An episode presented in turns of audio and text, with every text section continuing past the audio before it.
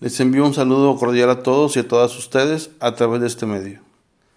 Mi nombre es Francisco Manuel Padilla Reina, soy licenciado en Derecho y Ciencias Jurídicas y realicé una maestría en Educación Superior en la Universidad Metropolitana de Monterrey.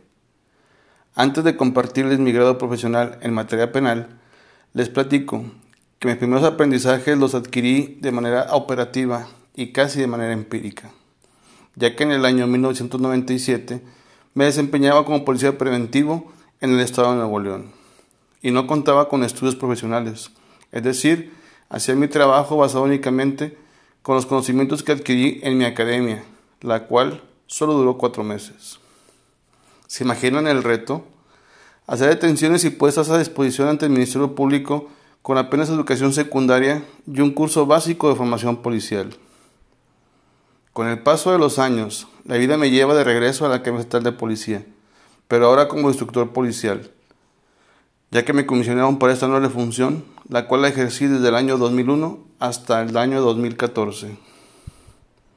En el 2012, la Academia Estatal de Policía dejó de existir para convertirse en la Universidad de Ciencias de la Seguridad y como requisito de permanencia se insta a todos los docentes e instructores para que cursen los estudios de posgrado, meta que casi todos alcanzamos.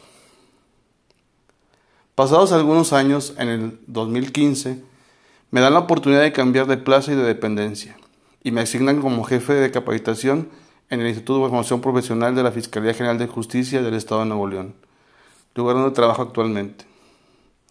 Con esta nueva encomienda, tuve que salir de mi zona de confort ya que al ser la Fiscalía un ente especializado en materia penal, decidí que era el momento de estudiar la maestría en Derecho Procesal Penal, y fue así que me inscribí en el Centro de Estudios Superiores en Ciencias Jurídicas y Criminológicas, CECIJUC, donde también cursé mi doctorado en Derecho Penal. Por lo que, a casi dos meses de concluir mi postdoctorado, me siento muy comprometido con ustedes aquí en CECIJUC y pretendo dar lo mejor de mí en las asignaturas y conferencias que me asignen.